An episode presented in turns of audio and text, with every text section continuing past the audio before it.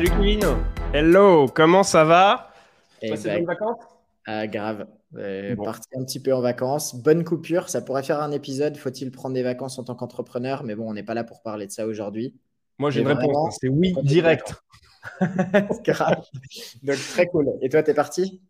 Ouais, je, suis, euh, je suis un peu parti, ça fait du bien de couper et euh, franchement, je pense que c'est vraiment quelque chose qui m'a permis, euh, tu vois, de, de rebooster un petit peu pour la suite, pour cette année. Donc, je pense que ça, ça va vraiment être pas mal et c'est vraiment un truc. J'espère que si vous nous regardez, vous avez également pris des vacances parce que si vous montez une boîte, ça pompe un max d'énergie et je trouve que tu vois, ce qui a été très difficile, c'est de vraiment couper. Tu sais, il y a un entrepreneur qui part et dit je coupe juste parce qu'il part en fait. Non, là, c'est vraiment couper et c'est-à-dire que tu réponds presque pas à ton portable, à tes potes bien évidemment, et euh, mais euh, tu regardes pas les mails, euh, tu t'allumes pas ton ordinateur. Je trouve que ça c'était très difficile. Tu vois, moi dans les deux trois premiers jours, c'est assez chaud, mais après le fait de se donner vraiment une routine ou d'avoir des projets autour, ça m'a vachement aidé et ça c'est une vraie coupure qui, qui a fait la différence en fait pour moi. Je sais pas si toi tu as des facilités à faire ça, mais moi c'est quelque chose qui est très difficile. mais, euh, pour simplifier, on a mis toute l'équipe en vacances. Donc, on a fermé Dot Market pendant 15 jours.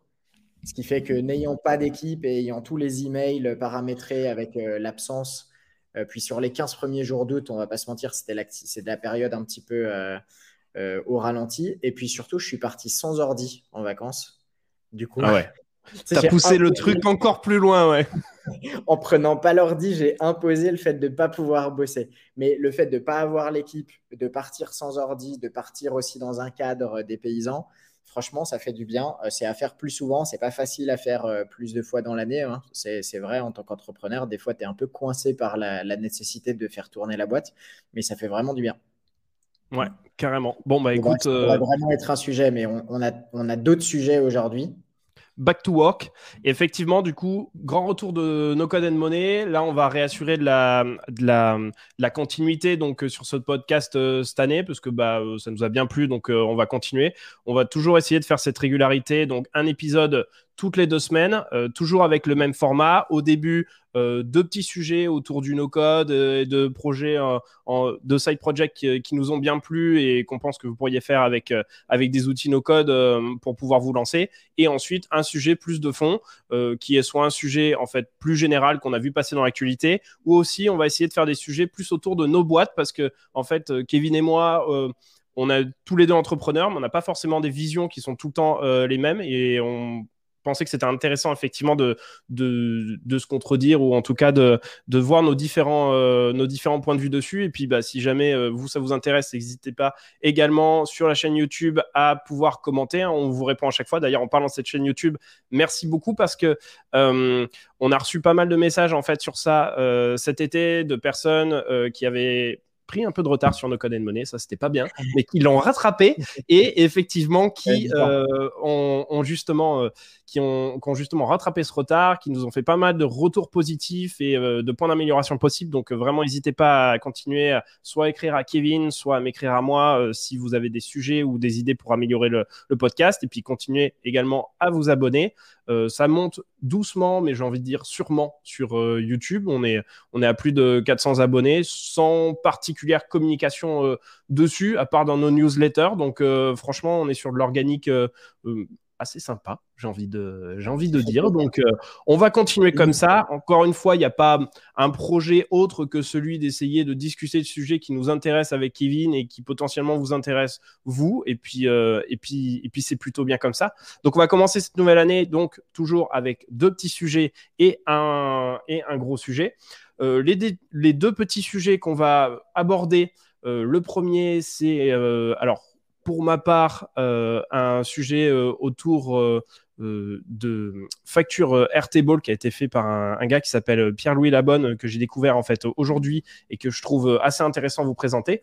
Et Kevin va vous parler de bootstrapper.com, qui est un média et qui, va nous donner sûrement un, prochain sujet, euh, donc qui va être assez intéressant. Et le gros sujet du jour, ça va être celui de se demander en fait, est-ce que monter une boîte en remote c'est la meilleure idée de fin 2021 ou de 2022 Est-ce que c'est ce qu'il faut faire pour cette nouvelle année? On a pas mal entendu en fait au niveau du télétravail qu'il y a pas mal de choses qui ont changé depuis le Covid. il s'avère que Kevin, bah toi, toutes tes équipes sont en remote. moi, pour ma part, en fait, on est plus sur du présentiel. Euh, donc, on voulait en fait aborder ce, sujet-là sur, euh, euh, sur, les, sur ces différents points. Et, on va faire ça tranquillement. premier sujet, Kevin, tu voulais nous parler de bootstrapper.com. Qu'est-ce que c'est? Eh ben, je vous ai déjà parlé de MicroAcquire. On a déjà parlé plusieurs fois, qui est une plateforme qui cartonne, qui a levé des fonds, euh, qui, euh, qui, cherche à venir disrupter le marché du MNA sur les SaaS, plus particulièrement sur le marché international. Et euh, juste avant les vacances, pour ceux qui ont bien suivi, celles et ceux qui ont bien suivi, on a fait un épisode sur l'intérêt et l'importance que ça peut avoir de monter un média pour lancer ton business. Là, en l'occurrence, MicroAcquire, ils sont déjà lancés. Ils, génèrent déjà plus de 850 000 dollars d'ARR, donc à l'année.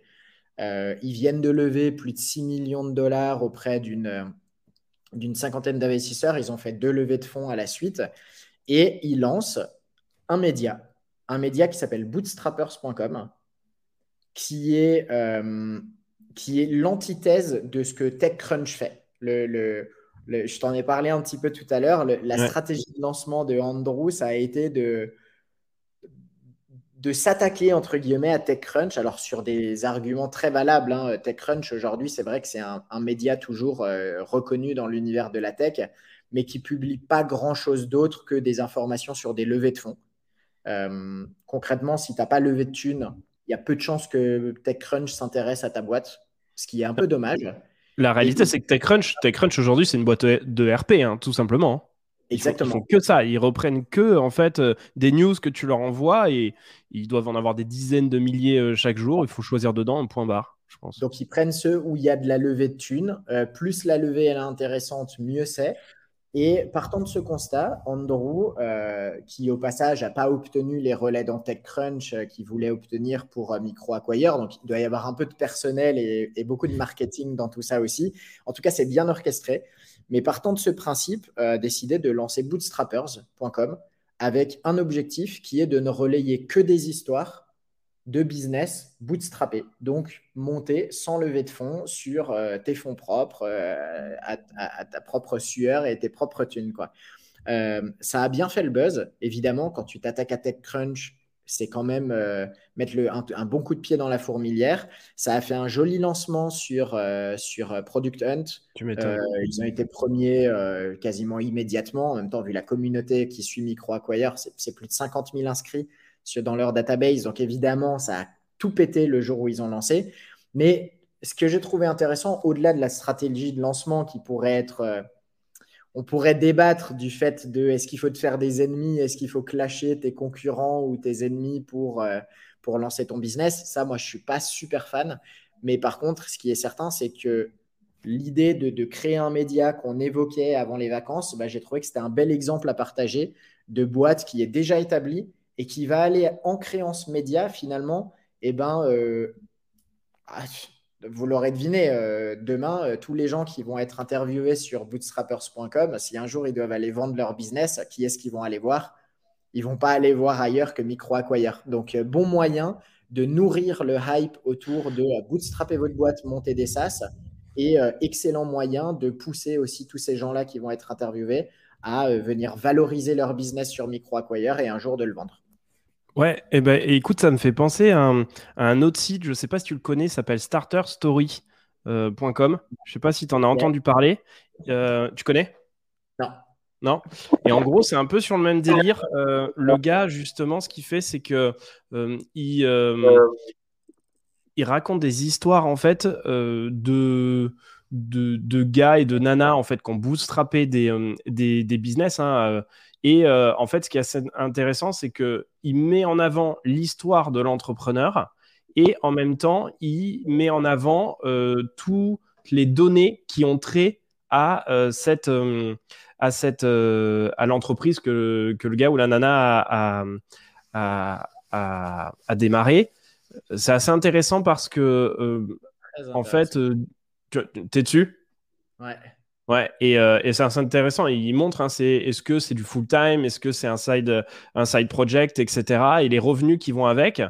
Euh, et je trouve ça, je trouve ça hyper cool. Alors, je sais pas si euh, il a effectivement comme micro acquire de quoi euh, pouvoir euh, justement vendre les sites derrière. Peut-être qu'il a, il a, il a, il a d'autres, il a d'autres business. Mais par contre, en fait, lui, il a tout un business autour de euh, démarrer son side project, démarrer son entreprise, démarrer son, son business et mettre en avant ces entrepreneurs dont finalement TechCrunch n'aurait jamais parlé, alors que pourtant, mmh. franchement, moi, je vois des trucs. Euh, rien que sur la home, en fait, euh, avec 1,5 euh, million d'MRR ou, ou 500, 500K d'MRR, etc. Donc, vraiment des choses qui sont finalement assez importantes et dont j'avais jamais entendu parler. Et tu vois, je suis quand même un lecteur de, de, TechCrunch comme beaucoup de personnes. Et je trouve ça hyper bien, en fait, d'essayer de faire passer l'histoire et pas seulement la levée de fonds. Parce que finalement, la levée de fonds, c'est juste un moment particulier. Euh, ça veut pas dire grand chose sur ta boîte, à part peut-être que c'est une hype ou une tendance pour euh, telle ou telle euh, niche ou telle VC, mais vraiment d'essayer de le faire partir autour de l'histoire de l'entrepreneur. Je pense que c'est effectivement des choses auxquelles on s'attache. Le gars a carrément réussi à en faire un, un business sur Starter Story, donc c'est pas non plus c'est pas impossible que peut-être MicroAcquire avec Boostra.com puisse évidemment le monétiser à un moment donné, mais eux, ils ont vraiment un business qui est attenant derrière et qui est MicroAcquire, donc peut-être pas d'intérêt. Mais euh, voilà, je voulais également partager ça parce que tu vois, je viens d'y penser à l'instant et, euh, en fait, euh, c'est assez cool. donc ça peut rejoindre un petit peu ce, côté histoire de l'entrepreneuriat, enfin de, de l'entrepreneur. Clairement, et je serais pas surpris un jour que MicroAcquire à y faire une offre d'achat euh, à Starter Story. Franchement, leur, database de projets à vendre. Andrew, si tu nous écoutes, tu, penseras à nous de t'avoir donné l'idée. tu penseras à Minette de t'avoir donné l'idée. Bah, vas-y, on, split, on partage, il n'y a pas de souci. ok, trop cool. Je, pense que ce qui serait pas mal, c'est peut-être d'en faire un, un, sujet euh, sur, euh, sur nos codes and money, alors soit la prochaine fois, soit à un autre moment, sur est-ce qu'effectivement partir au clash, euh, parce qu'évidemment, c'est ce que c'est ce que tu sembles dire en fait, c'est que Andrew il est allé clasher directement en TechCrunch. Est-ce que clasher un gros concurrent, c'est un moyen de se démarquer? Euh, c'est sûr que tout ce qui est clash, finalement, ça fait parler beaucoup les réseaux sociaux, euh, ça fait parler beaucoup les journalistes. C'est une stratégie, je pense qu'on pourrait peut-être évoquer ça dans un plus long sujet sur le clash comme stratégie. Quoi on en connaît pas mal, on en a déjà discuté plusieurs fois, parce que c'est souvent une source de débat sur euh, comment tu gères le clash, parce que c'est n'est pas que créer le clash toi en tant qu'entrepreneur, mais comment des fois tu gères aussi le clash créé par, enfin, ou sur des tentatives de création de clash de la part de concurrents. Euh, ouais, ça, pourrait être un sujet. Euh, si, jamais c'est un sujet qui vous intéresse, par les N'hésitez pas à le dire en commentaire. On pourra, euh, on pourra réfléchir. On a pas mal d'exemples, à mon avis. Ça va balancer les noms, donc euh, oui. on va partir au clash. C'est sûr. bon, cool. Tu voulais rajouter quelque chose dessus C'était rapide. C'était vraiment histoire de montrer un exemple par rapport au dernier épisode qu'on a fait qui. Euh, qui, a été publié juste avant l'été, donc il a fait un peu moins de vues que les autres. Et, je sais pas, et quand j'ai vu cet, cet exemple-là, je me suis dit, c'est, J'aurais pu, j'aurais voulu en parler pendant cet épisode. En l'occurrence, ça a été lancé juste après. Euh, c'est un concurrent en quelque sorte de Dot Market. En tout cas, ils, attaquent le même marché, même s'ils ne l'attaquent pas de la même manière. Et j'ai trouvé ça assez génial euh, bah, qu'ils lancent ça, en fait, et qui viennent utiliser un marché euh, et, lancer ce média qui, à mon avis, a du potentiel. S'ils tiennent, tiennent, le choc sur la partie création de contenu, il y a du potentiel. Ok, faut, faut, quand même être lourd sur la création de contenu derrière parce que je pense qu'il y a, y, a, y, a, y a quand même de la grosse concurrence sur le, sur le sujet. Quoi. Euh, ils viennent de lever 6 millions 5, je pense que. Ils ont un petit création de contenu qui doit être pas dégueulasse. Ouais, c'est clair. ça fait rêver. ok, cool.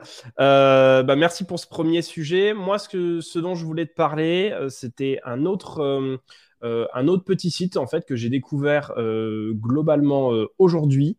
Euh, et qui m'a bien plu. Ouais, si tu as le lien, ouais, ça s'appelle euh, euh, ça s'appelle Airtable Invoice Maker. Alors tout simplement, en fait, c'est un site qui vous permet, en fait, depuis Airtable, d'avoir des, des, des, designs d'invoice, donc de, de, de, facturation, qui sont pas trop dégueulasses. le souci, c'est que, ce que donc ça a été lancé en fait par par un freelance qui s'appelle qui est français qui s'appelle Pierre-Louis Labonne. Et, euh, et en fait, le, bah, le souci qu'il y avait euh, finalement sur pas mal de, factures, je pense qu'il y a pas mal de freelances qui vont se retrouver derrière, c'est que en règle générale, les factures sont plutôt assez dégueulasses. La plupart sont faites sur Excel, notamment quand tu es freelance et tout. C'est pas super beau. Euh, donc ça, c'est la première option. La deuxième option, c'est tu vas sur Photoshop et euh, tu, fais, euh, tu fais ta facture. alors, ou alors Canva si tu veux gagner un tout petit peu plus de temps. Mais bon, ça reste un petit peu compliqué pour automatiser finalement ta facturation et, et, pour avoir quelque chose de joli.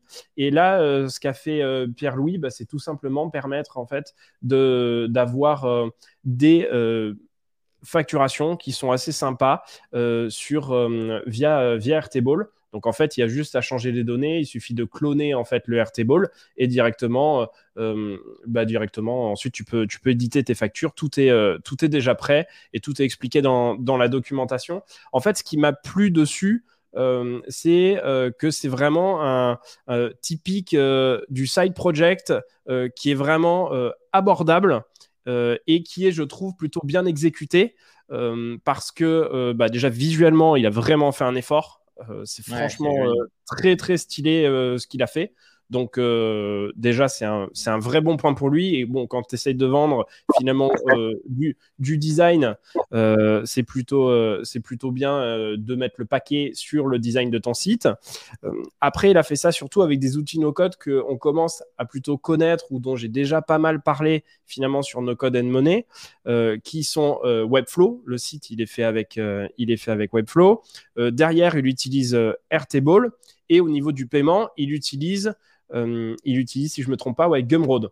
Alors d'ailleurs, euh, pour le coup, euh, je pense que Gumroad, il va se faire un petit peu allumer par il va se faire un petit peu allumer par, euh, par les frais de, de Gumroad et je pense que j'aurais plutôt utilisé euh, un payment link de, Stripe pour avoir des frais qui soient moins élevés. Mais je pense que la stratégie qu'il a eu derrière, c'était d'essayer de bénéficier de la communauté Gumroad parce qu'en en fait, quand vous publiez quelque chose sur Gumroad, ce qui se passe, c'est qu'ensuite vous êtes euh, affiché et mis en avant pendant un certain temps et ça peut vous permettre effectivement de pouvoir vendre plus facilement. Et d'ailleurs, on s'y trompe pas puisque il a fait euh, sa cible, ça se voit, c'est une cible qui est anglaise en fait. Euh, dans un premier temps, il a tout fait en anglais. Et forcément, c'est sûr que sur Gumroad, si vous allez chercher du client et vous voulez faire des sous, bah, le moment, le passage à l'anglais est quasiment, est quasiment nécessaire. J'ai pas vraiment de chiffres sur les Français et ce qu'il y a des Français qui font des sous dessus c'est quoi Genre, euh, j'irai voir la prochaine fois pour essayer de voir euh, si je vois quelques projets Gumroad qui, euh,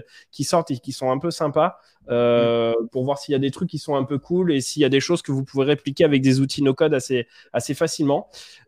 et niveau pricing, je sais plus combien ils vendent ça. Je crois qu'on est autour des 39 dollars ou, ou autre. Mais Bon, de là à dire que ça va être une licorne, euh, je ne suis, pas vraiment, euh, je suis pas vraiment convaincu, mais par contre, je trouve que c'est un side project qui est vraiment très bien exécuté, euh, qui peut vraiment te faire du revenu passif par la suite, parce que justement, il a mis ça de manière très très simple. Ah non, tu vois, c'est même pas 39, 39 c'est en early bird, et sinon, c'est 50 dollars à, à, la fin. C'est quelque chose qui est hyper utile quand tu es freelance, parce que bon, se faire facturer, c'est quand même le nerf de la guerre. après, c'est se faire payer, ça c'est encore plus difficile. mais ça, c'est encore un autre business. Mais voilà, je trouvais que c'était plutôt bien fait. Bon, globalement, je pense que toi, évidemment, ça ne te servirait pas pour ton business, mais euh, parce que tu es plus freelance. Mais, euh, mais voilà, je trouvais que c'était, euh, c'était assez intéressant de voir ça. Et surtout de voir qu'en fait, ce genre de projet, bah, clairement, c'est à la portée de quelqu'un qui maîtrise des stacks comme Webflow, Airtable et, et, et Gumroad, c'est-à-dire en fait pas grand-chose. Euh, donc, euh, donc voilà, vous pouvez également euh, partir sur ce genre de projet, non pas forcément pour faire concurrence, mais je pense que pour s'entraîner sur un petit side business pour voir si déjà tu arrives à refaire quelque chose, franchement, c'est un bon exercice et c'est un bon projet. Donc voilà, c'était ce que je voulais te Tu as eu des chiffres, Gumroad, tu vois les chiffres sur, sur Gumroad pour savoir combien il a fait au lancement, par exemple, ou des choses comme ça? Alors en fait, c'est lancé aujourd'hui, donc euh, tu vois, euh, genre là, je pense que ouais, si tu cliques, si tu cliques sur son euh, sur le site, je crois que tu as un Gumroad genre direct et normalement, après, il donne les chiffres, le nombre de, personnes. Moi, je le vois pas. La version française existe hein, d'ailleurs sur Gumroad. Sur ce projet? Ouais. Ok. Mais je vois euh, vois pas des infos sur le, chiffre euh, obtenu. Mais bon, c'est plus de la curiosité. Hein. Le but, c'est pas d'exposer complètement son business et de montrer les chiffres euh, non plus trop. Mais, mais en tout cas, c'est un, un bon case study et dans le genre side project, comme tu le dis, simple à, faire, utile, qui répond à un besoin.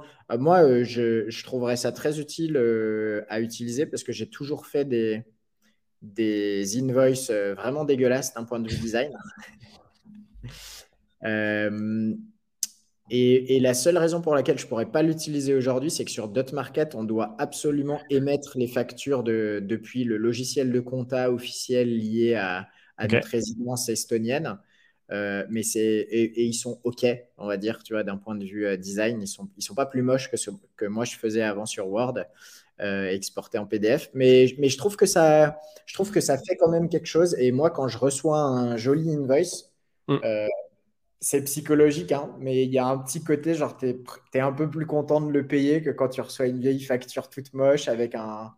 Bah, c'est purement psychologique, c'est peut-être que moi, mais, euh, mais je, je, trouve que ça a un petit peu de gueule. Quand on voit un joli invoice, y a ça montre qu'il y a eu une sorte de travail de qualité jusqu'au bout. Tu sais, la personne, elle a peaufiné son image de marque jusqu'à l'invoice, jusqu'au moment où tu dois sortir la carte bleue.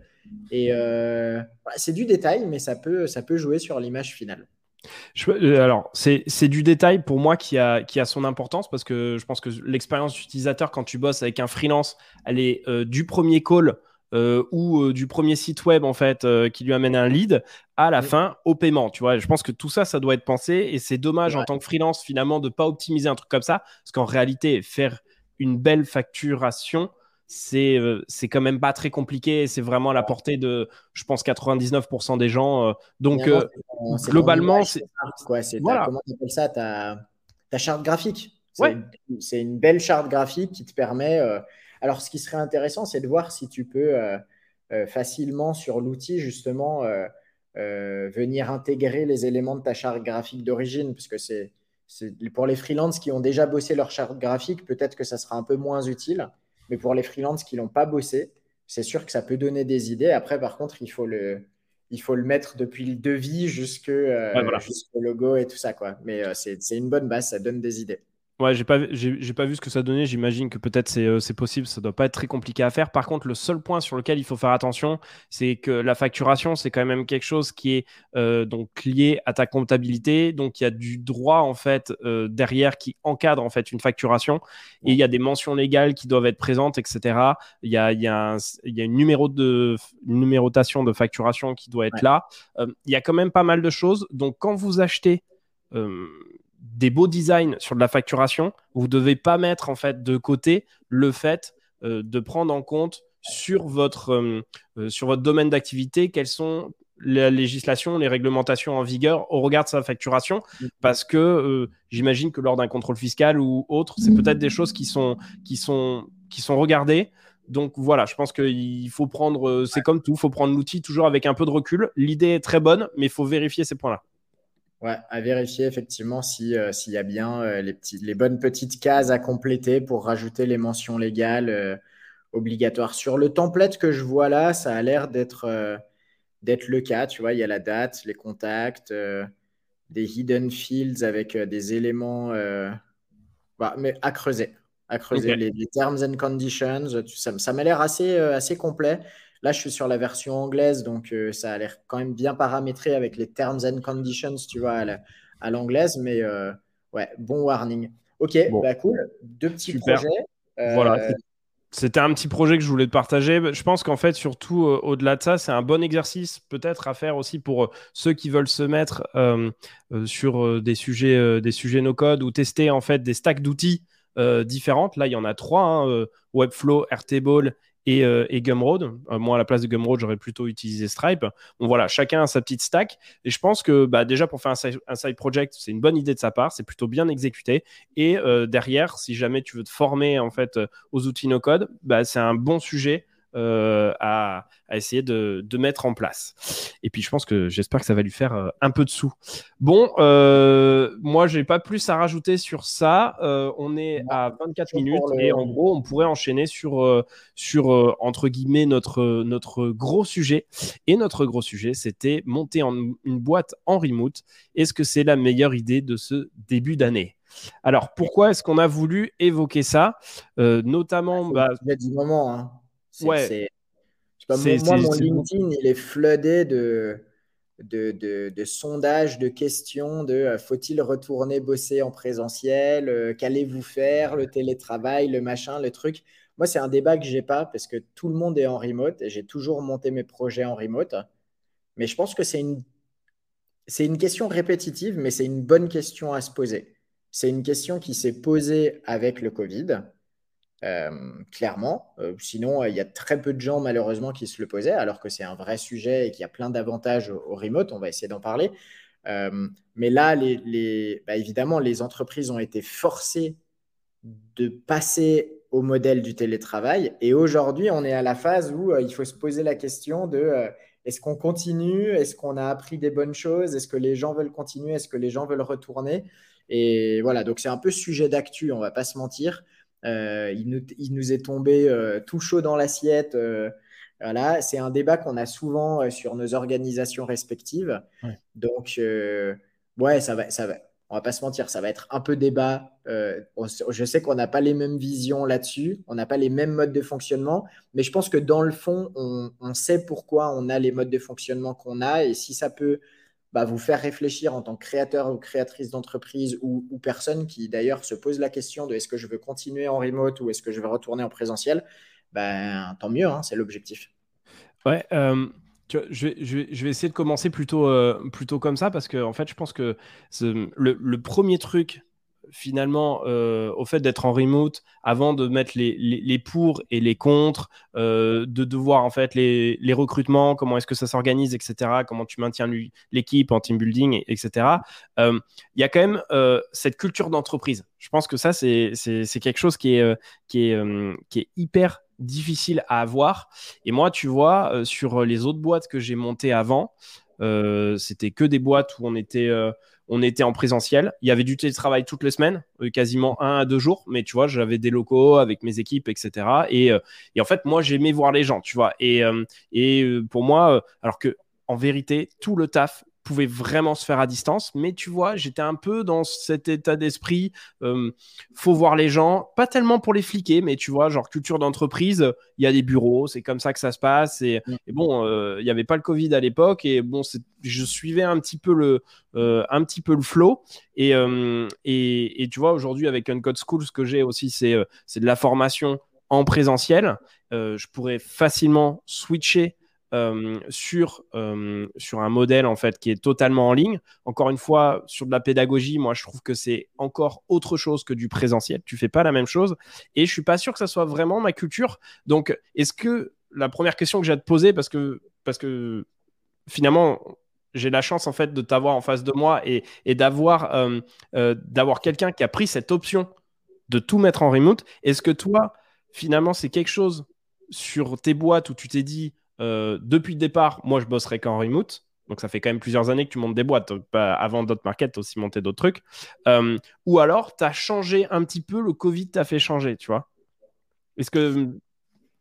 Euh, non, le Covid n'a pas du tout fait changer. Tu as raison, j'ai toujours tout monté en remote. alors, précision quand même, market c'est la première fois que j'ai une équipe à proprement parler. C'est-à-dire une équipe qui bosse à temps plein pour le projet. Euh, avec qui je communique tous les jours. Euh, ou quasiment tous les jours. Je communique pas forcément avec tout le monde dans l'équipe tous les jours. C'est le seul projet où, euh, bah, tu vois, aujourd'hui on est quatre, on sera probablement cinq d'ici la fin de l'année et probablement peut-être 10 à la fin de l'année prochaine. Enfin, tu vois, dans une optique en tout cas de croissance, il va y avoir des recrutements. Alors que jusqu'à présent, j'ai toujours eu des projets où finalement j'avais des personnes en freelance en rédac ou en design ou des choses comme ça, et, et un associé, très souvent. Et il s'avère que systématiquement, mon associé était sur le même mode de vie et style de vie que moi, c'est-à-dire mode de vie nomade, et par conséquent, nos, nos positionnements géographiques étaient rarement alignés pour se retrouver. Donc, depuis le début, ça a quand même été une. Euh, euh, pas forcément un choix initial, c'est un peu quelque chose qui s'est fait naturellement. C'est-à-dire que mes premiers projets sur le web, je les ai montés seul. Puis ensuite, je me suis associé euh, avec Edouard. C'est la première personne avec qui je me suis associé sur de l'édition de site. on était ensemble aux Philippines, donc on se voyait assez régulièrement. Puis on a quitté les Philippines, on est parti chacun de notre côté, on a commencé à voyager. Et bah, il a bien fallu continuer à, à bosser, tu vois. Donc, on a basculé sur, OK, on essaye de se voir un ou deux mois par an pour bosser en présentiel. Et là, tu fais des choses qui sont clairement différentes. On pourra en parler tout à l'heure. Euh, je, suis totalement pour le fait et totalement conscient que quand tu bosses en présentiel, il y a des choses qui se passent qui sont différentes de bosser 100% en remote. Mais bon. Euh, mais par contre, ce qui est, euh, ce qui, ce qui est vrai, c'est que c'est devenu un lifestyle et que pour moi, aujourd'hui, le remote, c'est finalement synonyme de liberté absolue de, la façon dont je gère ma boîte.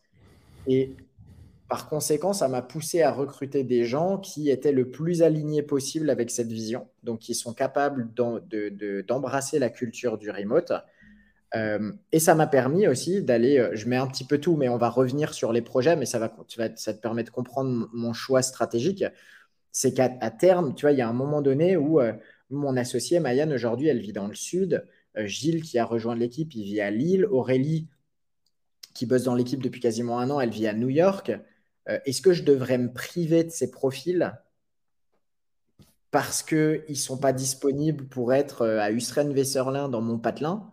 Ou à l'inverse, est-ce que moi, je devrais me priver de ma vie à la campagne, au pied des montagnes, pour être dans une ville, à Paname ou quoi que ce soit, pour pouvoir avoir les meilleures chances de recruter les profils euh, pertinent pour d'autres markets Et ça, c'est une vraie question. Et, ça peut contribuer à la question de la culture et de la stratégie et de, plein de choses finalement. Bah à fond, parce que c'est finalement comme ça que tu, construis une boîte. Moi, ça me fait beaucoup penser. La seule personne que j'avais entendue qui avait monté euh, avant une boîte en remote de A à Z, c'est les gars de chez Buffer en fait, qui sont euh, euh, Buffer. Euh, pour rappel, c'est une boîte qui te permet de publier, de schedule en fait des, des, des, tweets et des, enfin de, de, programmer tes réseaux sociaux. Voilà, je vais y arriver. Et, et, eux, ils avaient mis ça en fait une culture totalement remote et et, et, ça, je trouve que c'est assez, c'est c'était assez fort. Moi, moi j'avoue que bon, j'ai jamais, j'ai lu quelques articles dessus, mais je, reste assez impressionné parce que je crois que Buffer aujourd'hui ils sont une centaine, voire peut-être même un peu plus. Euh, une centaine. J'ai, euh, coucou Rodolphe, Rodolphe, euh, ancien CFO de Buffer. Ok. j'ai eu l'occasion de rencontrer il y a quelques années à Paris. qui est un mec adorable, qui a Google avant, nomadisme, puis Buffer en remote. Et on avait eu l'occasion d'en discuter un petit peu justement sur les process. Ils ont beaucoup de process. C'est très bien organisé. Et je, je pense pouvoir. Je n'ai pas bossé chez Buffer, c'est purement mon ressenti. Hein. mais des échanges que j'avais eus avec Rodolphe, euh, il y avait une vraie culture justement d'entreprise, mais qui est probablement liée au fait qu'elle a été créée comme ça. C'est-à-dire que tu vois, ils ont créé une culture du remote. Et c'est probablement très différent de créer une boîte en remote et d'implanter directement des, éléments qui vont nourrir la culture d'entreprise que de prendre une boîte en présentiel et de la faire basculer en remote. Là, là, tu te, là, tu prends probablement un risque lié à la culture d'entreprise parce que tu lâches un petit peu tout le monde et, euh, et tout le monde n'est pas fait pour le remote. Euh, personne n'est fait pour bosser tout seul tout le temps. Donc, il faut penser les choses. Et Buffer, ils ont pensé la société pour la faire grossir en remote avec des process, des meetings, des, systèmes de reporting, des outils en interne pour communiquer qui étaient vraiment très avancés. Euh, et ça, c'est ça, c'est pas donné à tout le monde. Mais moi, sur market, c'est un vrai challenge aujourd'hui de recruter une équipe en remote euh, parce que tout le monde n'est pas fait pour le remote et il faut le savoir au moment où tu fais tes recrutements. Ok. Et, et c'est quelque chose que tu. Euh, as, des choses à, à, partager sur. tu vois, moi, ce qui me fait un petit peu peur sur, le, sur le remote, c'est comment tu arrives à motiver tes équipes et à faire en sorte qu'elles gardent le même niveau d'implication au jour le jour sur le projet. Parce que finalement, tu vois, euh, quand tu es en entreprise, ce petit chit-chat que tu as à la machine à café, alors tu vas pas passer ton temps à la machine à café, mais euh, le, fait de, prendre une pause avec quelqu'un d'autre, d'échanger, euh, le fait de pouvoir être débloqué, je sais pas, c'est un problème.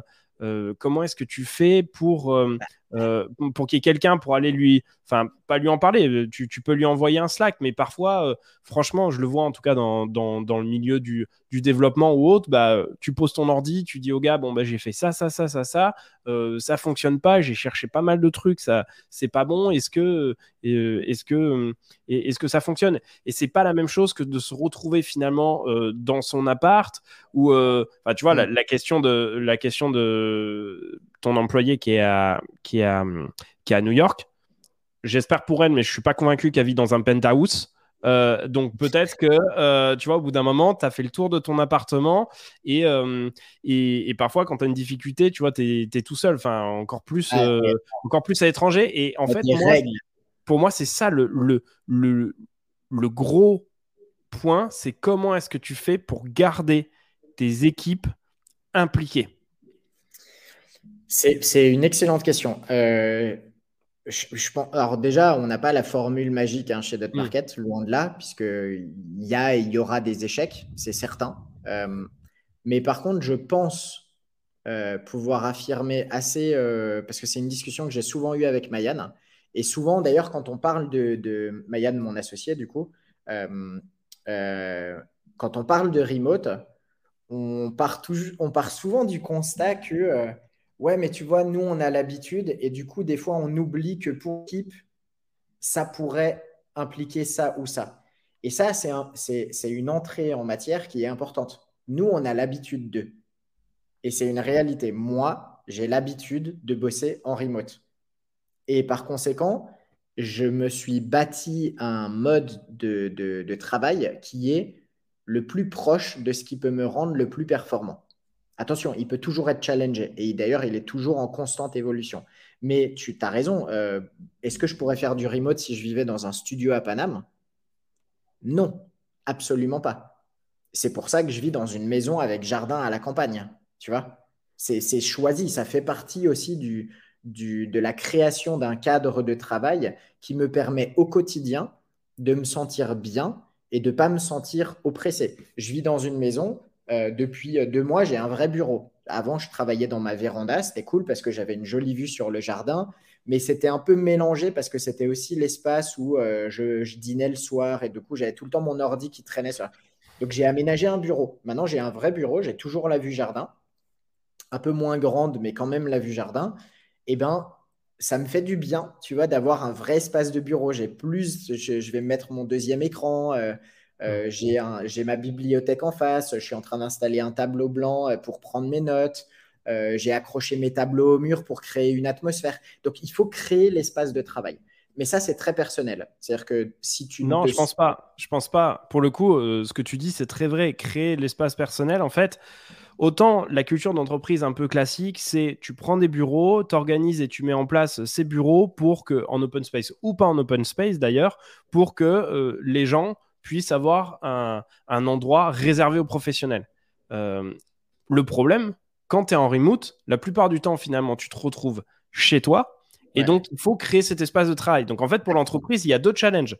Soit euh, elle participe un peu au paiement, je ne sais pas, euh, d'un appartement avec une pièce, elle paye la pièce supplémentaire de l'appartement qui, qui, qui, est, qui, est, lié au bureau, soit sinon, elle loue un espace de coworking. Le problème de l'espace de coworking, de mon point de vue, c'est que si jamais une personne est dans un espace de coworking avec d'autres personnes, effectivement, elle fait bien distinction entre pro perso.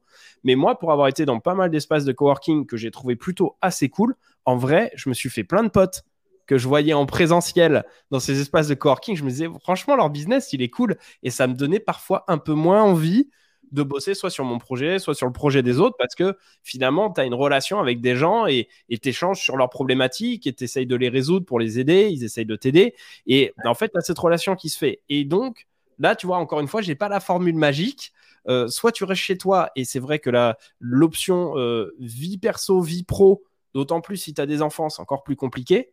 Euh, et, l'option full coworking, voici où ça peut mener, et concrètement, je l'ai vécu, tu vois. Donc, ça peut, ça peut aussi arriver. Je ne sais pas comment, tu, comment tu fais, toi, pour le coup, sur euh, ça. Je pense que c'est c'est c'est très individuel. C'est-à-dire que chaque individu va avoir euh, son, son approche idéale.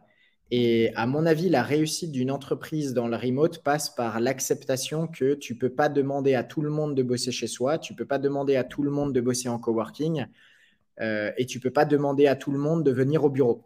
Il y a probablement un modèle hybride à imaginer. Euh, je, pense qu'il ne faut pas supprimer entièrement le, présentiel. Ça, c'est certain. Parce que même nous, tu vois, avec Dot Market, le mois qu'on a passé tous ensemble à Tenerife en début d'année, euh, ça a créé des liens qui n'existaient pas dans l'équipe avant. Euh, ça a permis de bosser sur des choses, de se dire les choses, de, se challenger, tu vois, et c'est des choses très importantes. Et j'ai hâte qu'on puisse refaire, tu vois, une, sortie. Alors peut-être que la prochaine fois, on ne pourra pas partir un mois, parce que plus tu agrandis l'équipe, plus tu fais rentrer des profils qui n'ont pas forcément la disponibilité. Tu vois, Gilles, il a des enfants, il va peut-être pas pouvoir nous rejoindre pendant un mois euh, quelque part. Mm. Mais j'espère qu'il pourra nous rejoindre pendant peut-être une semaine, tu vois, pour vivre cette expérience ensemble. Et on le pensera différemment. Euh, mais c'est très individuel parce qu'il y a des gens qui sont faits pour travailler seuls et il y en a qui sont faits pour travailler en équipe. Et c'est très difficile d'attendre de quelqu'un qui a toujours bossé en équipe, qui a besoin d'être encadré physiquement, de basculer sur du télétravail complet. C'est pas, euh, tu vois, c'est même là, on n'est même pas sur une question de euh, de créer ton espace de travail. Tu verras, ça ira mieux si tu as un joli bureau. C'est des choses qui peuvent aider. Mais je pense sincèrement qu'il y a des gens qui ne sont pas faits. Tu vois, mentalement, c'est pas leur truc. Ils, vont se sentir seuls, ils vont se sentir isolés, ça va pas les motiver. Et il y en a d'autres, c'est mon cas.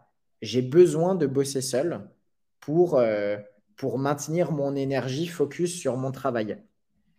Et par contre, euh, j'ai énormément de plaisir à aller me créer des occasions de travailler avec des potes, des collègues, euh, des associés ou des gens que je connais pas, euh, pour avoir un petit peu plus, tu vois, ce, côté euh, social que tu évoquais.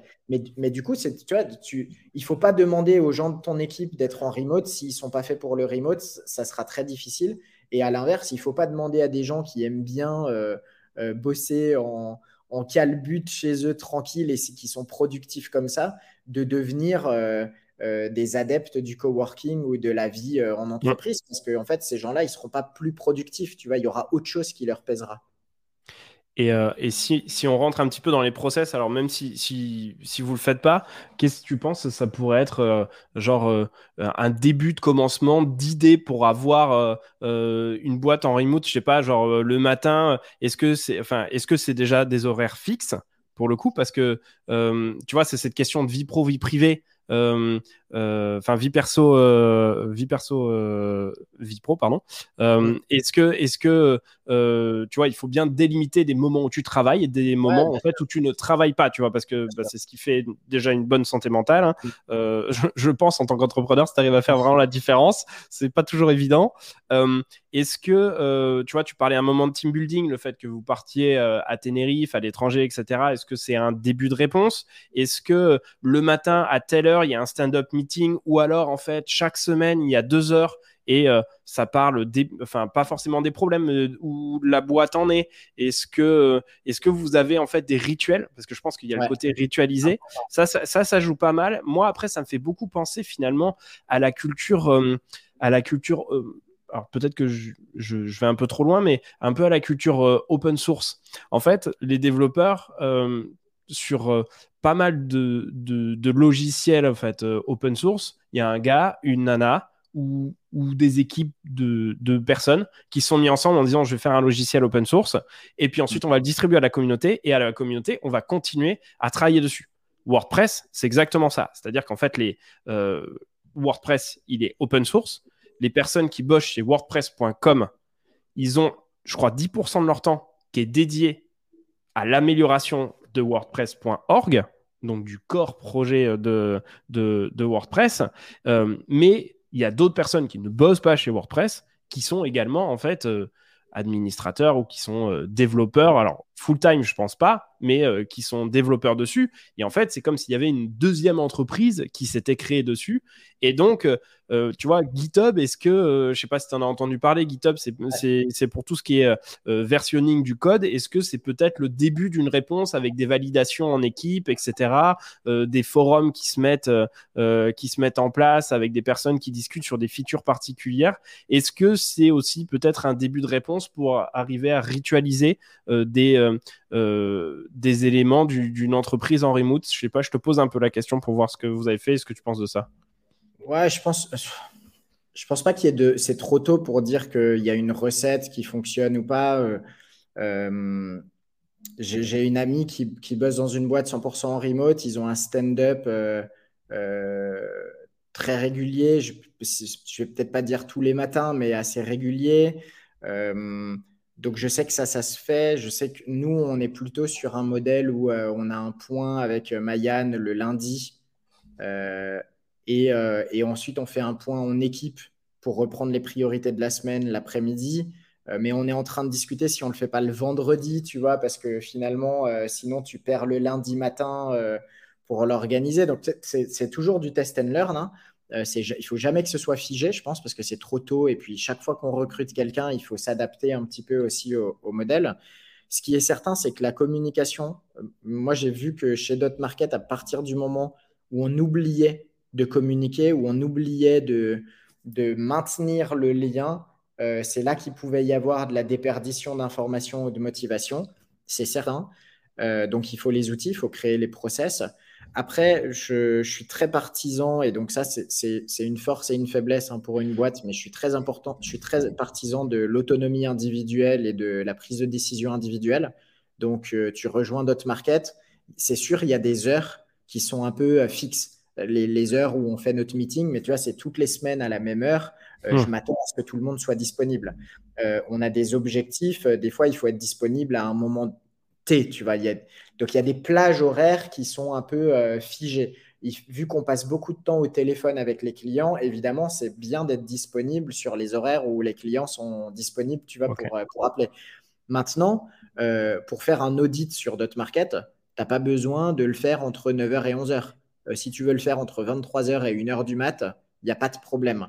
Donc, je, je, c'est pour, on en revient encore une fois à l'importance pour créer une culture remote d'embaucher des gens qui sont à l'aise avec cette culture du remote, qui sont à l'aise avec cette euh, capacité à s'organiser eux-mêmes, de manière à ce que ce soit pas pesant.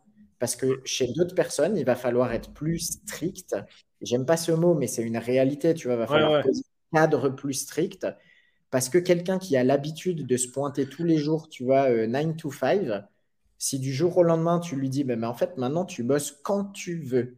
Il y en a qui vont embrasser l'idée et euh, ils vont se réorganiser, ça va être nickel, tu vois, ils vont s'épanouir dans ça. Et tu en as d'autres qui vont être complètement perdus. Parce que 9 to 5, euh, dans un cadre, eh ben pour certaines personnes, c'est nécessaire. Et si tu leur enlèves ce cadre, 9 to 5 chez eux ou chez elles pour, euh, pour bosser, c'est euh, freestyle complet et il n'y a plus de capacité réellement à maintenir euh, cet effort. Donc, tu vois, très individuel. Et, du coup, si tu veux monter une boîte remote, il bah, ne faut pas recruter des profils qui ne sont pas aptes à faire du remote. C'est un peu une lapalissade, hein, mais, mm. mais je pense que c'est une réalité aujourd'hui. Maintenant, la chose, c'est qu'aujourd'hui, il y a très peu de gens qui sont habitués à travailler en remote. Donc, trouver des profils à l'aise avec ça, ça veut dire s'orienter vers des consultants ou des gens qui ont déjà eu une expérience euh, entrepreneuriale ou de freelancing ou quoi que ce soit.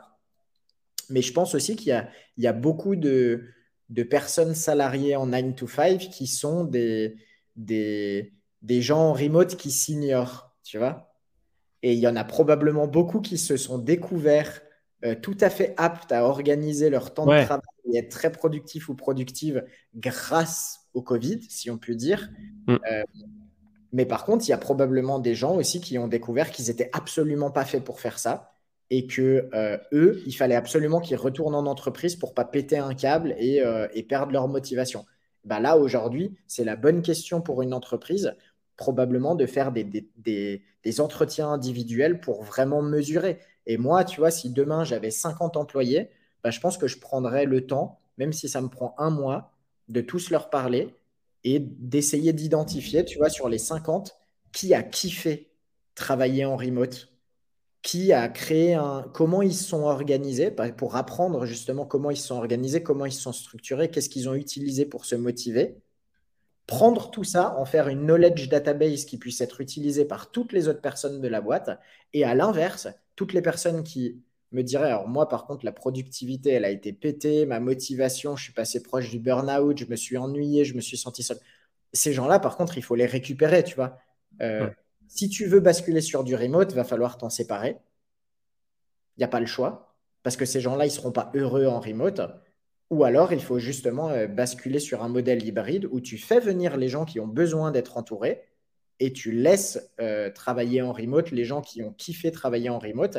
Et après, tu crées des moments hybrides, mixtes, euh, pour, pour, pour évidemment pas créer deux groupes complètement scindés, mais tu vas pouvoir les réunir quand c'est nécessaire. Mmh c'est clair. Ça, me fait penser un petit peu la, la, je sais pas pourquoi, je reviens un petit peu sur le sujet aussi de la culture d'entreprise. Je me rends compte qu'en fait, euh, quand tu mets ça à l'école, en fait, historiquement, on n'est pas du tout formaté pour travailler en remote. Qu'est-ce qui se passe? On arrive à une certaine heure le matin, on est en rang pour rentrer ensuite en classe, on est en présentiel, on doit écouter quelqu'un qui nous surveille sur un travail qui lui, il a ordonné. Et en fait, cette autonomie, euh, finalement, euh, euh, c'est pas un truc sur lequel. Alors, bon, ça, fait longtemps que je suis plus, je suis plus au collège, mais, mais, mais, mais globalement, est-ce que peut-être que, je pense, ce travail en remote ou en télétravail, c'est quelque chose qui va devenir en fait de plus en plus évident dans les années à venir? Je pense que pas mal de personnes qui justement sont au collège-lycée commencent à maîtriser beaucoup plus l'informatique que nous, peut-être, on savait le maîtriser à notre époque. Donc, en fait, le télétravail, ça devenir un peu évident, mais tu te rends compte qu'en fait, l'école, elle n'est pas du tout encore formatée, euh, formatée pour ça. Et je pense que pendant le Covid, ça s'est vu. Les profs ont tous galéré de ouf à travailler en remote parce que en fait c'est pas prévu pour ça et donc là tu te rends compte qu'en fait il y a un vrai décalage euh, dessus et c'est pour et, et, je fais le lien quand même avec ce que tu veux dire c'est justement est-ce que en fait il n'y a pas une sorte de palier? Enfin, pour moi, quand tu sors de l'école, c'est quand même assez difficile de peut-être être en remote. C'est quelque chose sur lequel tu n'es pas, pas habitué. Est-ce qu'il faut pas justement un moment où tu t'y habitues Je sais pas, tu pars à l'étranger, tu vois. Et, euh, et ensuite, tu vois, tu as une expérience et tu deviens un peu plus senior. Euh, et là, tu peux vraiment euh, rentrer en autonomie sur des postes en remote. Est-ce que dans ce recrutement que toi tu fais, justement, tu cherches des gens qui sont plutôt seniors? Est-ce que embaucher un junior en remote, globalement, c'est un truc qui court à la catastrophe? Je pense que ça sera, c'est, ça risque d'être plus compliqué si la personne, effectivement, elle est encore dans un, processus d'apprentissage très calqué sur le fait d'être très entouré. Parce que là, ça sera peut-être pas la bonne boîte euh, de rentrer avec des gens qui sont que en remote et qui n'ont pas qui ont pas. Moi, j'ai pas, tu vois, un, encadrement naturel. Je, je, je, travaille très bien avec des personnes qui sont autonomes et je peux me rendre très disponible pour former quelqu'un, l'accompagner, etc. Mais par contre, je vais avoir une, une patience naturelle limitée sur le micromanagement. Donc, je ne vais pas être un bon recruteur, tu vois, un bon manager, un bon chef d'équipe avec des personnes qui ne seront pas aptes à le faire parce que je vais pas euh, vais pas leur apporter ce que ces personnes auront besoin en termes de, d'encadrement et de présence, et je ne serai pas satisfait de, du manque d'autonomie potentielle. Donc, tu, tu, cours à la catastrophe parce que euh, tu ne trouves pas ton point d'alignement. Mais après, quelqu'un de senior qui a passé 30 euh, ans en boîte, ne euh, sera pas forcément plus flexible pour, pour euh, accepter euh, cette, cette, autonomie nouvelle. Donc, je, Je dirais que c'est encore une fois très lié à la personne. Euh, quelqu'un de, junior, mais qui par exemple a bien vécu les cours à distance, qui a déjà voyagé un petit peu tout seul ou toute seule, euh, sera probablement beaucoup plus à même de se sentir épanoui dans ce modèle-là. Reste à voir s'ils arrivent à se focaliser sur un, sur un aspect professionnel, parce que c'est pas pareil de te sentir bien tout seul, de savoir voyager, d'être cool, tu vois, en autonomie, etc., et de réellement savoir travailler seul et en autonomie. Mais à l'inverse, si tu as été trop cadré et que tu as énormément d'expérience euh, à reporter tous les jours, tu vois, des choses très précises, euh, tu auras énormément de mal et ça va être un challenge pour toi de te plier à cette nouvelle flexibilité. C'est le, c'est le, le c'est un peu, euh, tu as tellement d'expérience avec les choses strictes que du coup la nouvelle flexibilité, elle va être difficile à, à apprivoiser, quoi. Ok question, est-ce que tu penses que c'est un modèle qui est, scalable? Dans le genre, euh, là, tu dis que vous, vous allez être 5 à la fin de l'année, vous serez peut-être 10 en fait à la fin de l'année prochaine. Donc, bon, ça augmente et tout. Donc, toi, tu vas pas changer, en fait, vous n'allez pas changer de, modèle sur euh, d'autres markets sur le côté remote. Euh, est-ce que euh, est-ce que tu penses que c'est scalable? Et si oui, jusqu'à jusqu'à combien en fait? Bah, Tu vois, enfin, Buffer en est un exemple. Hein. Euh, globalement, ils ont réussi à, à scaler jusqu'à jusqu'à 100. Euh, je pense qu'il y a des, de mon point de vue, je pense qu'il y a des domaines dans lesquels tu peux scaler, d'autres tu, tu, tu, tu, peux pas scaler. Peut-être il y a même des professions dans lesquelles c'est plus facile de faire du télétravail. On le sait bien, genre les, les commerciaux, être chez eux et faire du call calling Enfin, franchement, tu perds, euh, tu perds 75 à 80% de tes équipes euh, euh, sur, sur le long terme, sur du remote, sur, sur du commercial. donc, il y, a plus ce côté loup, de Wall Street qui, qui est là. Mais comment toi, tu vois les choses? En fait, je pense que tu mets le doigt sur quelque chose. Ça dépend du poste. Et alors, d'une, oui, c'est scalable. Pourquoi? Simplement parce que, un, c'est scalable en termes de coûts. Déjà, tu t'économises les coûts de regrouper tout le monde dans un bureau. Demain, tu veux scaler une boîte de 10 à 100 employés en présentiel. Euh, tes coûts fixes pour accueillir tout le monde, il faut les prendre en compte. Mm. Tes coûts fixes pour passer de 10 à 100 employés en remote, ok, tu vas upgrader euh, ton compte Zoom. ou ton compte Slack, ou tu vois ce que je veux dire. Tu vas Pas forcément, tu vas peut-être devoir leur payer des locaux sur un coworking. Et... Enfin, tu vois, donc. Euh, Alors, bah, ça, dépend, ça dépend du remote que tu fais. Euh, je, Empire Flippers, concurrent américain. Hein, concurrent, encore une fois, on n'est pas sur le marché américain, mais, mais, gros acteurs américains. Ils sont 70 euh, aujourd'hui. une grosse partie est en remote. Et quand je te dis en remote, alors eux, ils se focalisent sur les US parce qu'ils essayent d'avoir des clients disponibles sur les fuseaux horaires euh, américains. si tu n'es pas aux US, tu dois quand même travailler sur les fuseaux horaires US. Donc, il faut, être, euh, faut s'adapter. Mais globalement, euh, les meilleurs profils ne sont pas forcément disponibles dans la ville où tu mets ton bureau, tu vois. Moi, aujourd'hui, les meilleurs profils sur DotMarket, je ne sais pas où ils sont.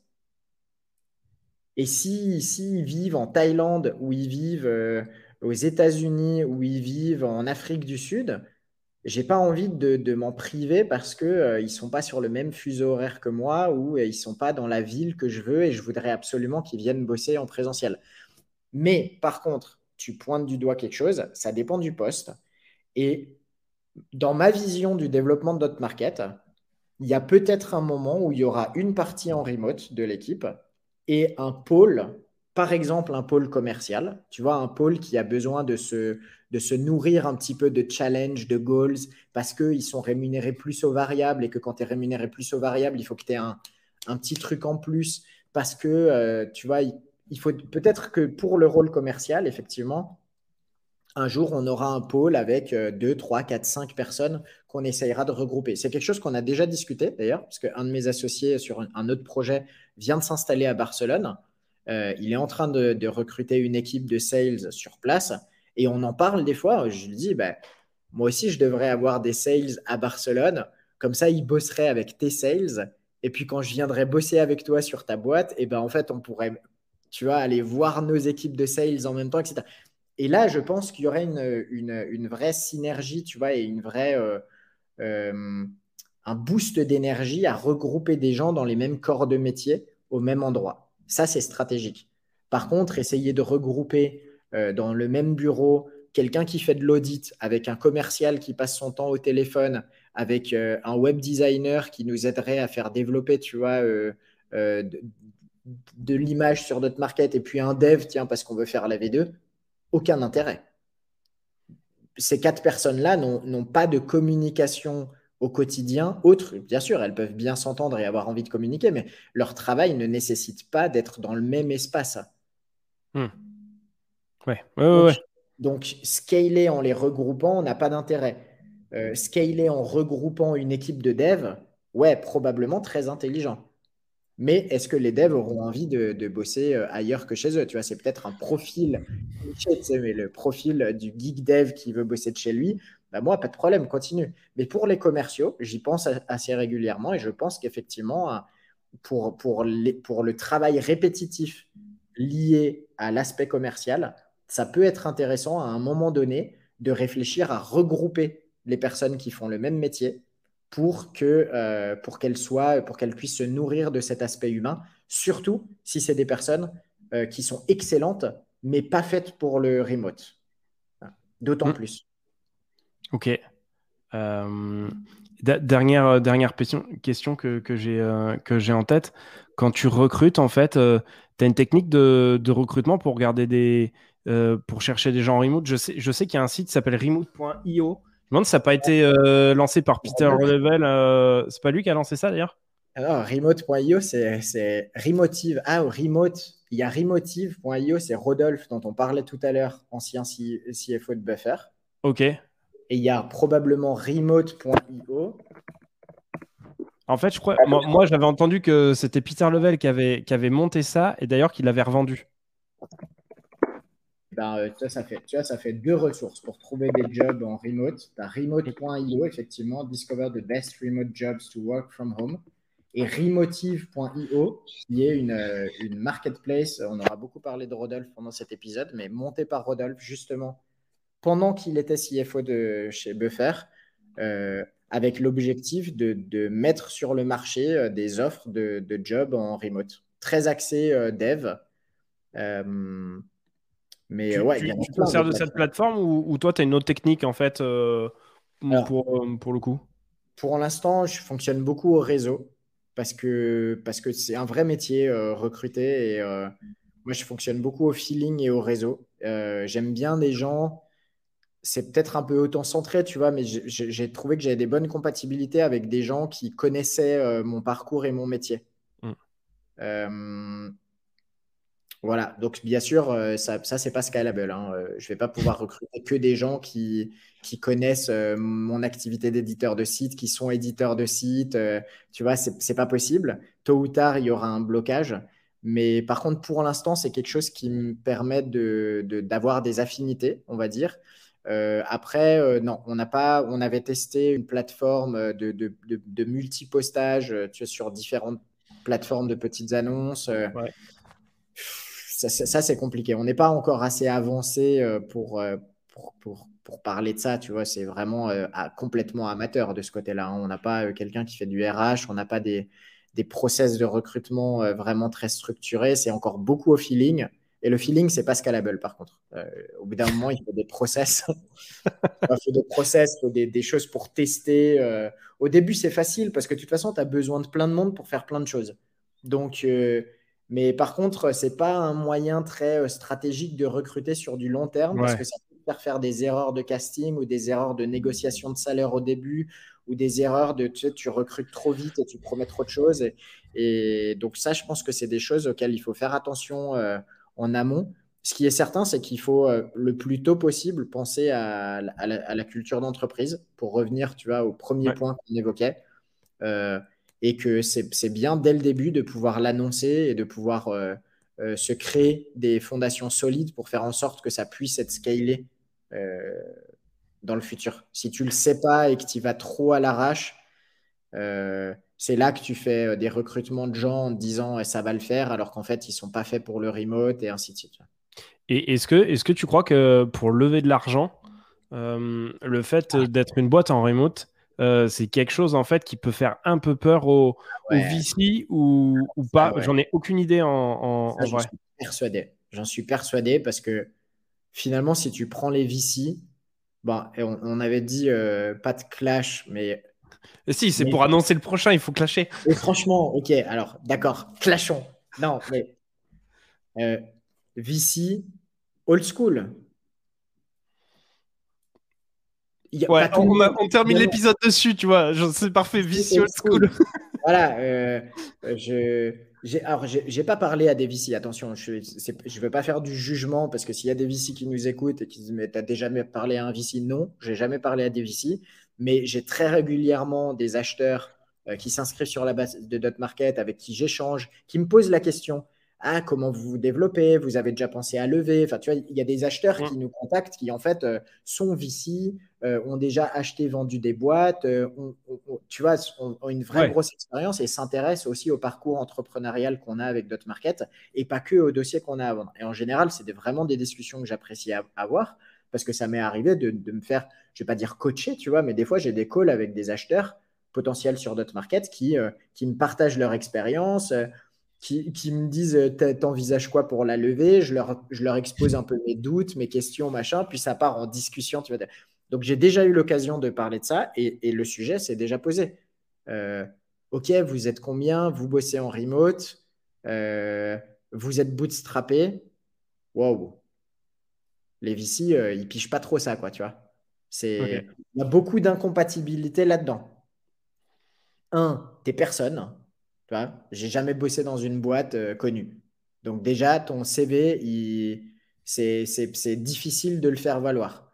Euh, c'est plus dur, mais c'est pas impossible. Je pense que là, il y a quand même pas mal de VC qui sont ouverts à des profils en fait qui. T'as quand même un track record, tu vois. C'est pas ça, ça, Tu l'as dit, c'est plus dur, mais pas impossible.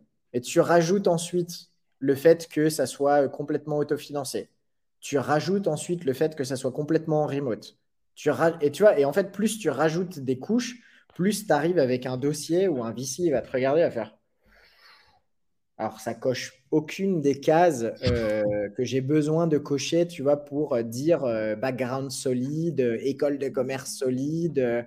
tu vois ce que je veux dire? Et après, encore une fois, il ne faut pas généraliser. Je pense que c'est juste que c'est pas encore très connu.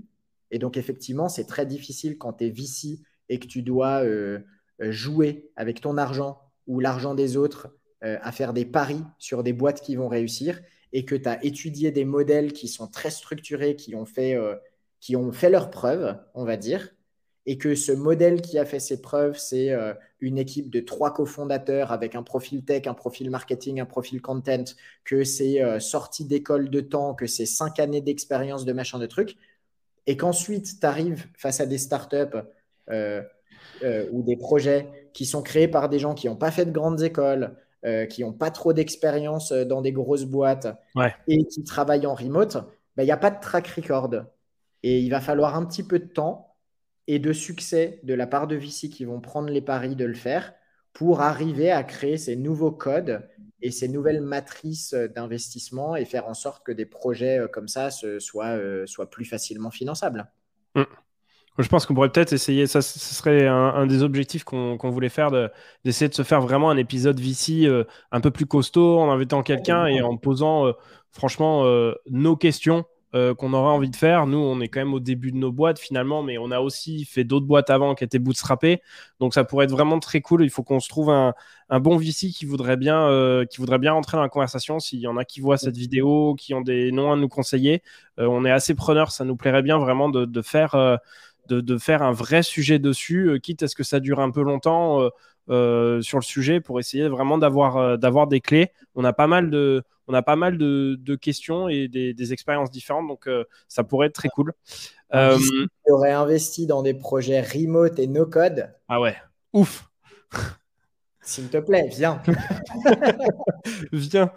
Euh, oui, oui, oui, ça, serait, ça serait bien. Euh, faut pas désespérer, mais je pense que ça va être chaud quand même. Ouais, mais vraiment, si quelqu'un, si vous connaissez quelqu'un qui, qui a eu cette expérience d'investir dans des boîtes remote et no code, si possible les deux, mais au moins un des deux, franchement, mettez-nous en relation et, on a plein de questions à lui poser. je pense que ça ferait un super épisode. Euh, Carrément. le faire en live pour que vous puissiez poser des questions aussi. Enfin, je pense qu'il y a plein de choses à imaginer. Il nous faut le contact. Par contre, moi, je ne l'ai pas en tout cas. Ça va peut-être venir euh, euh, via Dot Market, ça viendra peut-être via une code school, tu vois, parce qu'on est quand même dans des univers où on est amené à discuter avec des gens qui investissent de l'argent. Mais je t'avoue qu'aujourd'hui, moi, je n'ai pas encore eu l'occasion de rencontrer des, gens qui avaient ce, ce, double background. Donc, si vous en connaissez, vraiment, ce serait, à mon avis, un super épisode. Je suis biaisé, et ce serait un super épisode. bon, bah, comme ça, on, peut, on peut en terminer là. Je pense que ça fait, euh, ça fait 1h10 euh, qu'on est, euh, qu'on est dessus. je ne sais pas si tu voulais rajouter particulièrement quelque chose sur le sujet ou, ou pas. Non, je pense moi, moi, pour de la question j'ai pas particulièrement finalement pris la parole en fait sur la partie euh, Uncode School dessus. Enfin, moi, je suis vraiment sur la formation en présentiel, mais je pense que ça, c'est des choses à la limite dont on pourra parler ou qui, qui sont peut-être plus faciles à comprendre. Moi, ce qui m'intéressait finalement, c'est vrai que cet épisode est peut-être un peu différent de, de rentrer. C'était une interview de Kevin, euh, et ce sujet, euh, ce sujet, euh, moi, m'a pas mal plu parce que vraiment le sujet du remote, j'ai pas de, de choses préconstruites.